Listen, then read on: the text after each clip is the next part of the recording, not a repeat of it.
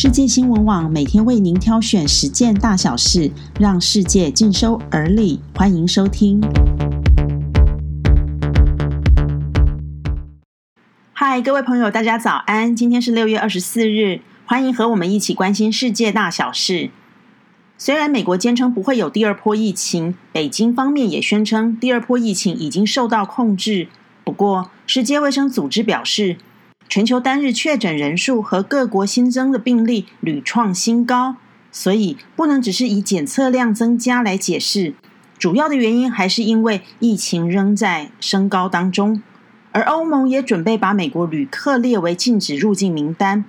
当初欧美几乎是同步爆发疫情，如今美国疫情严重程度远远超过欧洲，这应该是美国从来没有想到的状况吧。而五月才解封的德国，因为一间肉品加工厂爆发集体感染，这导致最大邦北莱茵西法利亚邦辖下的两座城市必须重新封城，而这也是德国五月初解封以来首起封城令。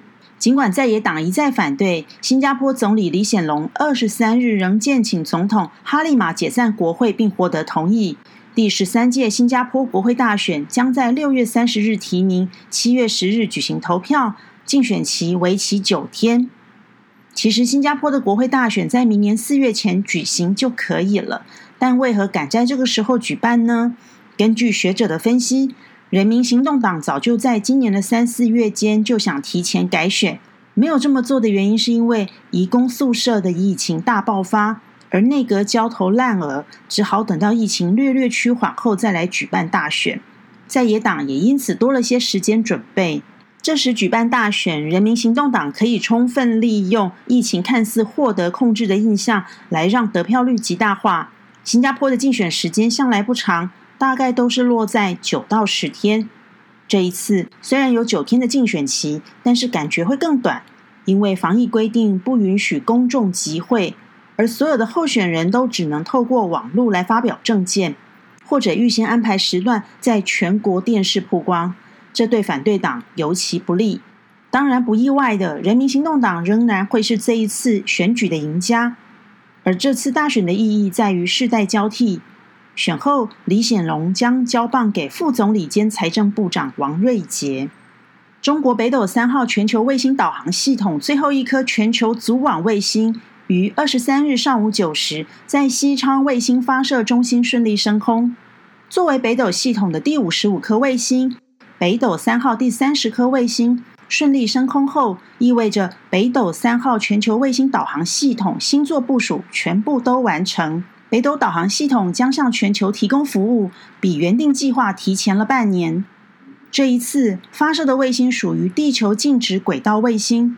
经过一系列在轨测试入网后，将选择适当的时机面向消费者，提供全球全天时、全天候、高精度的全球定位导航服务。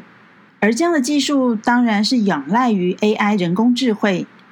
超级电脑计算速度最新的世界排行榜，第一名是由魁伟宝座八年半的日本理化研究所与富士通所开发的富岳夺冠。以每秒四十一点五斤次的计算能力夺得冠军，一斤是多少呢？一斤是一兆的一万倍，所以这样的运算速度非常的快。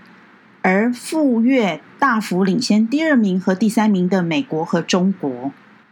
最后要跟大家分享的一则新闻是，中国西南部的暴雨仍然持续扩大中。